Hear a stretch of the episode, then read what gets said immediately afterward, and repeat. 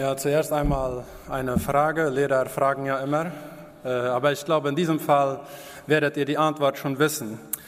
Wer ist schon mal in seinem Leben verliebt gewesen? Ich, jetzt muss man vielleicht ein bisschen ehrlich sein, ja? Ich möchte mal gerne die Hände sehen. Wer ist schon mal verliebt gewesen? Ja, ehrlich sein, ja? Gut. Ich glaube, fast alle kennen das dieses äh, Hingerissensein, dieses innere Verlangen nach der anderen Person. Man sieht die Fehler des anderen gar nicht. Nein, der andere hat überhaupt keine Fehler. Und man trifft sich immer öfter, es knistert. Und oft ist es ja so, dass der Mann sich dann eine Frau aussucht, äh, manchmal auch umgekehrt, wenn Schaltjahr ist. Und wenn die Frau den Antrag dann erwidert, werden die beiden ein Paar und heiraten hoffentlich bald. Aber was passiert, wenn einer der beiden plötzlich fremd geht, sich verführen lässt oder die Verführung sucht? Eine Welt bricht zusammen. Das Herz will zerbrechen. Der Schmerz dringt ein durch Mark und Bein und geht so einfach nicht wieder gut zu machen. Gott hatte sich auch verliebt und er hatte sich das Volk Israel ausgesucht. Alles begann mit Abraham. Das Volk Israel erwiderte den Antrag Gottes.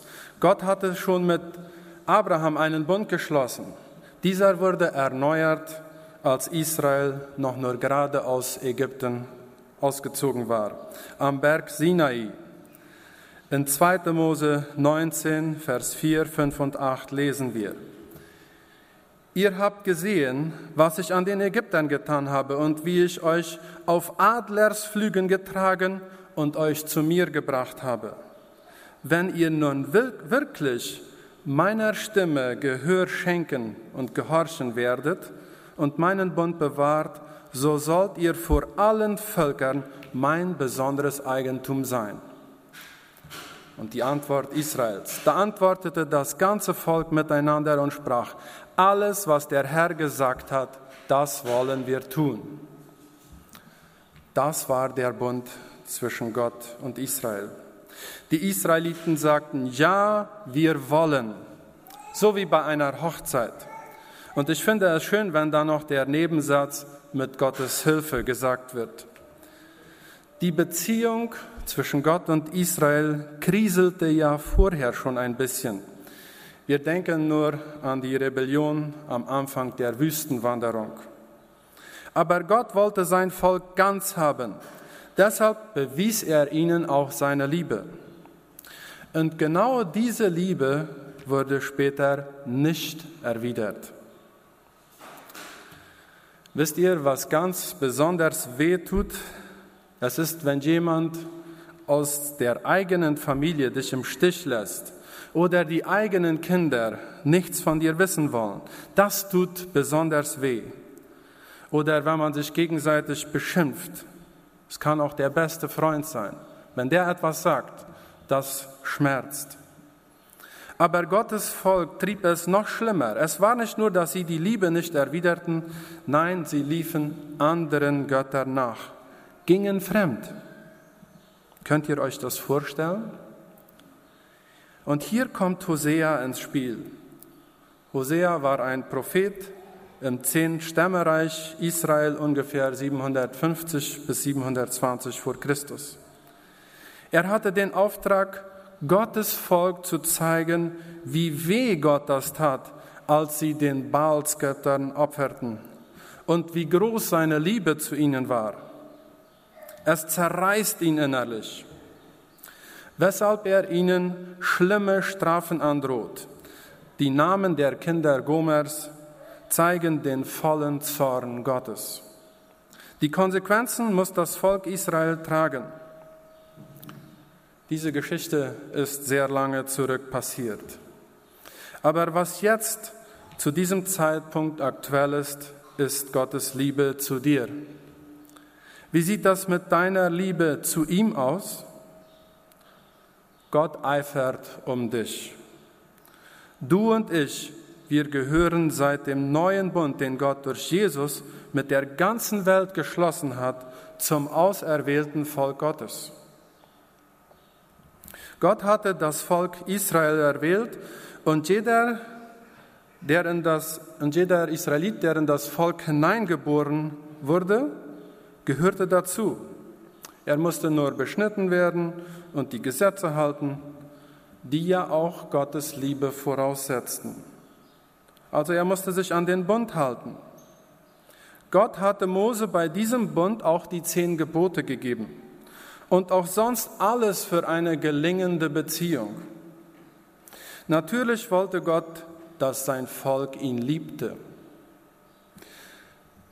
Aber man wurde in das Volk Gottes hineingeboren. Heute ist das nicht mehr so. Gott hat alle erwählt, die ihm nachfolgen wollen, die ihn lieb haben, denn er hat zuerst geliebt. Denke daran, es braucht deine Entscheidung, wenn du zu seinem Volk gehören willst. Wenn der heilige Bund der Ehe gebrochen wird, dann ist erstmal alles, was man zusammen erlebt hat, weg. Besonders dann, wenn der Ehepartner mit einer anderen Frau oder einem anderen Mann auf der Stelle Ehebruch begeht, wo man die Flitterwochen verbracht hat. Und genau das tut das Volk Israel. In Hosea 4, 13 und 15 bis 16, da sagt es, sie opfern auf den Berghöhen und räuchern auf den Hügeln unter Eichen, Pappeln und Terebinten. Also sie opfern den Götzen. Darum treiben ihre Töchter Hurerei und brechen eure Schwiegertöchter die Ehe. Wenn du Israel Hurerei treibst, so soll sich doch Juda nicht versündigen. Geht doch nicht nach Gilgal, zieht nicht nach Bet-Aven hinauf und schwört nicht, so wahr der Herr lebt. Denn Israel ist widerspenstig geworden wie eine störrische Kuh. Gilgal war die Stelle zwischen dem Jordan und Jericho im Gebiet Samarias. Da, wo das Volk Israel viele Wunder und die Eroberung Jerichos mit starker Hand gesehen hatten und erlebt. Quasi die Flitterwochen. Gerade hier waren die Stellen der Götzenanbetung. Oder Bet-Aven, die Stelle, wo Gott Abraham und Jakob begegnete die eigentlich Bethel hieß, was Haus Gottes bedeutet. Das nennt Hosea hier jetzt Haus der Götzen oder Haus des Bösen. Unser Gott ist ein eifernder Gott, ein starker Gott, ein gerechter Gott und ein liebender Gott. Nur ein Ehepartner, der den anderen nicht liebt, wird es egal sein, was der andere macht. Aber Gott ist kein Waschlappen und er behält seinen Zorn über die Hurerei nicht zurück. Nach dem Motto, irgendwann zahle ich es euch heim. Gott kündigt Strafen an. Warum? Will er den Menschen das heimzahlen, was sie ihm angetan haben? Nein, er will sie zurückgewinnen. Deshalb informiert er und schickt Hosea und die anderen Propheten, dass sie das Volk aufklären sollen. In Hosea 5, 14 bis 15 sagt es so, denn ich bin wie ein Löwe gegen Ephraim und wie ein junger Löwe gegen das Haus Juda. Ich, ja ich zerreiße und ich gehe davon und nehme weg, dass niemand retten kann. Ich werde davongehen an meinen Ort, zurückkehren, bis sie ihre Schuld erkennen und mein Angesicht suchen werden. In ihrer Drangsal werden sie mich ernstlich suchen. Manchmal hört es sich so an, als ob Gott nur nach Rache ist. Aber ist es nicht verständlich, wenn er am Ende ist? Was würdest du tun, wenn dein Ehepartner dich betrübt, fremd geht? Kann man denn anderes erwarten als großen Ärger?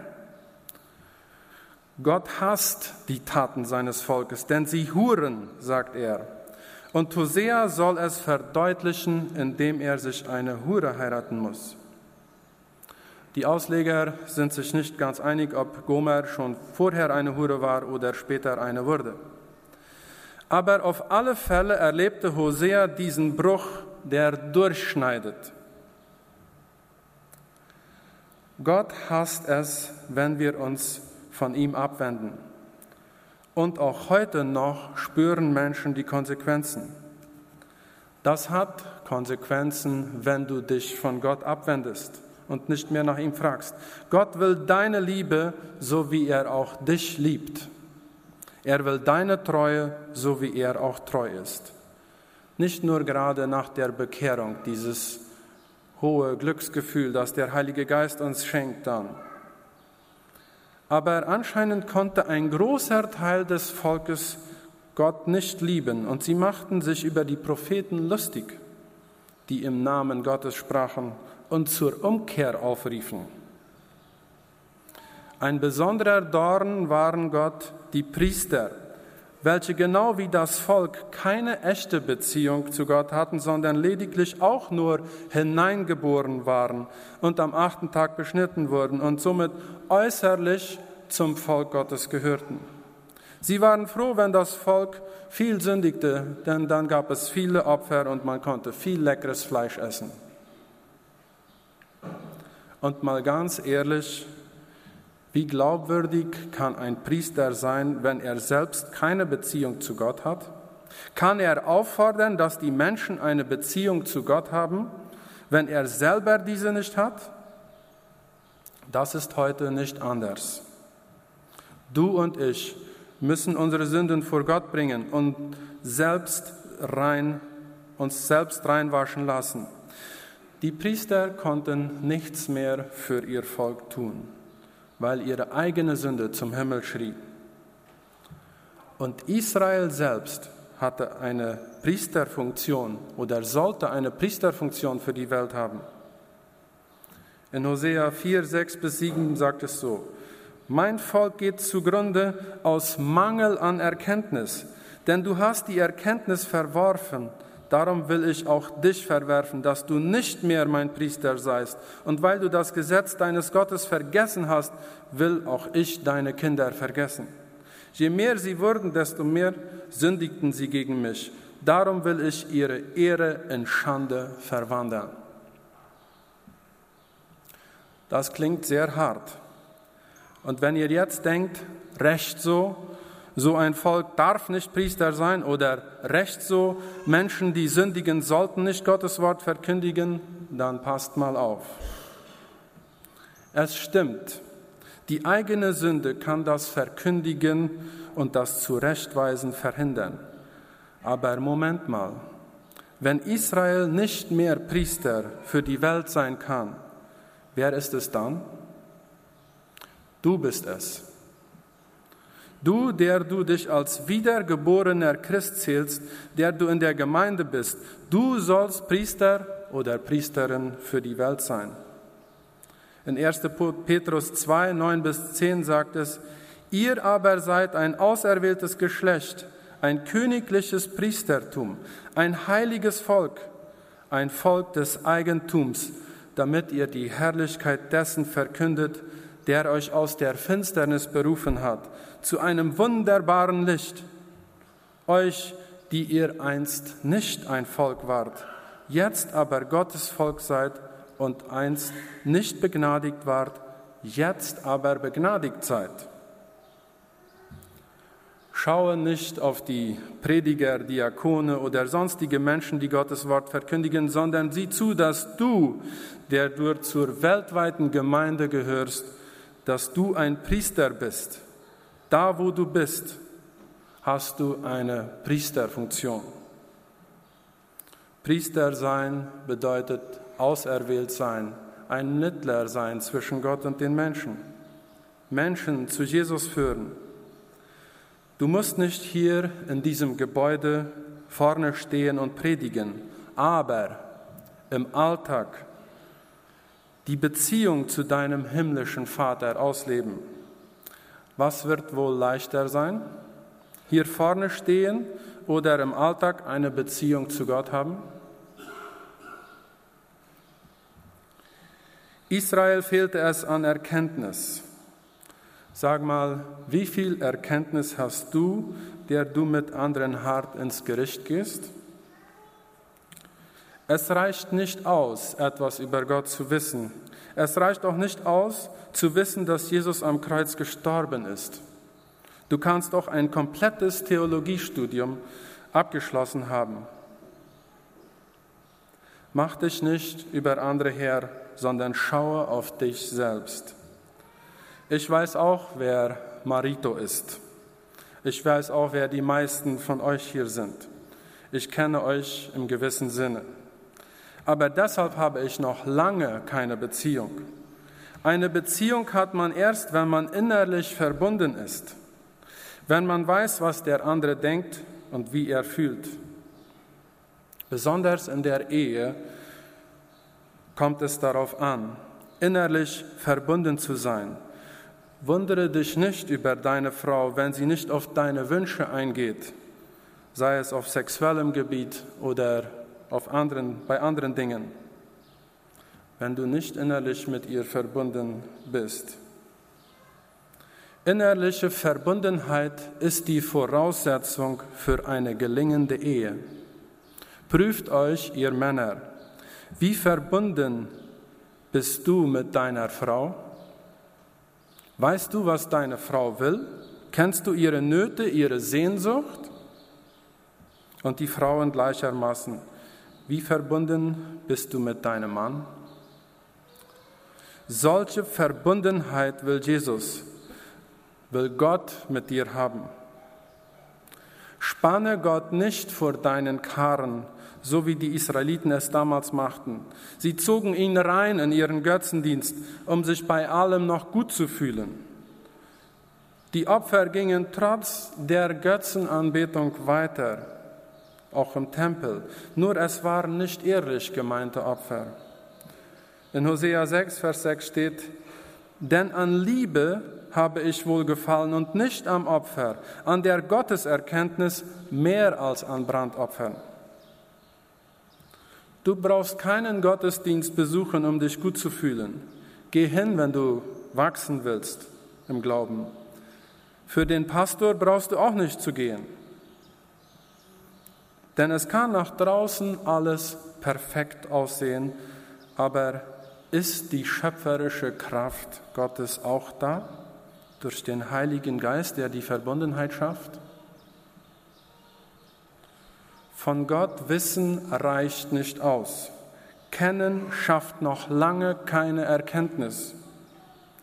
Den Glauben im Alltag ausleben, im Alltag mit Gott reden, wissen, was er will mit den Freuden und Sorgen als erstes zu ihm gehen. Hast du ein Problem auf der Arbeit? Sprich zuerst mit Gott. Bist du vor einer Entscheidung? Sprich zuerst mit Gott. Das ist das, was Gott wollte und immer noch will. Gott meint es ernst. Ich lese uns einen, einige Verse aus Hosea 3, 1 bis 5 aus Hoffnung für alle. Der Herr sprach zu mir, obwohl deine Frau deine Liebe nicht erwidert, so spricht er zu Hosea, sondern ständig die Ehe bricht, sollst du sie wieder bei dir aufnehmen und sie lieb haben. Denn auch ich liebe die Israeliten, obwohl sie anderen Göttern nachlaufen und deren Opfermahlzeiten essen. Da kaufte ich meine Frau für 15 Silberstücke und viereinhalb Zentner Gerste zurück und sagte zu ihr, du wirst jetzt bei mir bleiben und dich mit keinem anderen Mann mehr einlassen, aber ich werde lange Zeit nicht mit dir schlafen. Genauso wird es Israel ergehen. Lange Zeit werden sie ohne König und Fürsten sein. Es wird keine Schlachtopfer und keine heiligen Steinmale geben, auch keine Götterfiguren und Priestergewänder. Und dann wird Israel zurückkommen und den Herrn, seinen Gott, suchen. Das ganze Volk wird einen Nachkommen Davids als König anerkennen. Zitternd werden sie in dieser letzten Zeit zum Herrn zurückkehren und ihre Hoffnung ganz auf seine Güte setzen. Wer ist wohl mit diesem Nachkommen Davids gemeint? Damit ist Jesus gemeint. Was verlangt Gott da von Hosea? Seine treulose Frau soll er jetzt zurückkaufen? Merken wir, was da von Hosea verlangt wird? Erst einmal, dass sie fremdgegangen ist und auch noch Spaß daran hatte. Es scheint so, als ob ihr nicht einmal etwas fehlte. Und jetzt auch noch Geld ausgeben, so als ob er noch einmal den Brautpreis bezahlen würde müssen. Wie denkst du darüber? Ich sehe darin nur eines. Ich sehe die Liebe Gottes zu seinem Volk. Bei all den Schmerzen, die sein Volk ihm angetan hat, hat er trotz mehrfacher Ankündigung, den Schlussstrich zu ziehen, es doch nicht getan. Gott sei Dank nicht. Was können wir daraus lernen? Können wir auch so vergeben? Über offensichtliche Sünde großzügig vergeben? Das können wir nicht alleine. Das schafft nur der Heilige Geist in uns. Ich möchte dich auffordern, vergib, gib frei. Gott hat uns auch vergeben, einen so großen Schuldenberg. Vergeben ist nicht einfach. Vergeben bedeutet, selbst in Aktion zu treten und dem anderen entgegenzukommen. Besonders in der Ehe, wenn es Ehebruch gegeben hat oder man ist ungerecht behandelt worden. Es ist immer ein Aufzugehen zu einer Person und ihr die Freiheit zu schenken, die sie nicht verdient hat. Vielleicht merkst du, dass Gott dich angesprochen hat. Gott waren die Opfer und Rituale nicht so wichtig. Er wollte Liebe, er wollte Verbundenheit, er will echte Buße. Gott hat sich heute auch in dich verliebt. Verliebt sein bezieht sich vielleicht eher auf eine kurze Zeit, denken wir, wogegen Liebe sich auf eine lange Zeit bezieht. Vielleicht ist man am Anfang verliebt, aber nachher ist es Liebe. Für diese Liebe entscheidet man sich. Gott hat sich entschieden, dich zu lieben, trotz deiner Untreue. In 1. Korinther 6, Vers 20 steht, denn ihr seid teuer erkauft worden Darum verherrlicht Gott in eurem Leib und in eurem Geist, die Gott gehören. So wie Hosea seine untreue Frau zurückkaufte, so hat Gott uns durch Jesus auch zurückgekauft. Wir sind seine Braut. Vielleicht haben sich Sachen eingeschlichen, die du wichtiger findest als die Beziehung zu Gott. Es kann alles sein. Dein Auto, dein Geld, dein Traum, für den du lebst, oder andere Sachen. Tue jetzt Buße darüber. Du brauchst niemandem etwas zu beweisen. Ich selbst brauche auch Gottes vergebende Liebe. Ich bin nichts vor Gott. Ich kann ihn nicht beeindrucken. Das muss ich erkennen. Ich bin nichts und Gott ist alles. Seine Liebe und sein Lösegeld hat dich und mich teuer erkauft. Du bist von seiner Liebe nur drei Wörter entfernt. Ja, ich will. So wie man in den Ehebund einsteigt, sage Gott jetzt, ich schaffe es nicht, ich brauche dich. Nimm meine selbstgerechten Gedanken und öffne mein Herz für deine Gedanken. Sei mein Papa, meine Familie. Sprich du in meine Familie hinein und gestalte du mich und mein Leben neu. Vergib mir meine Untreue und danke, dass du mich losgekauft hast. Amen.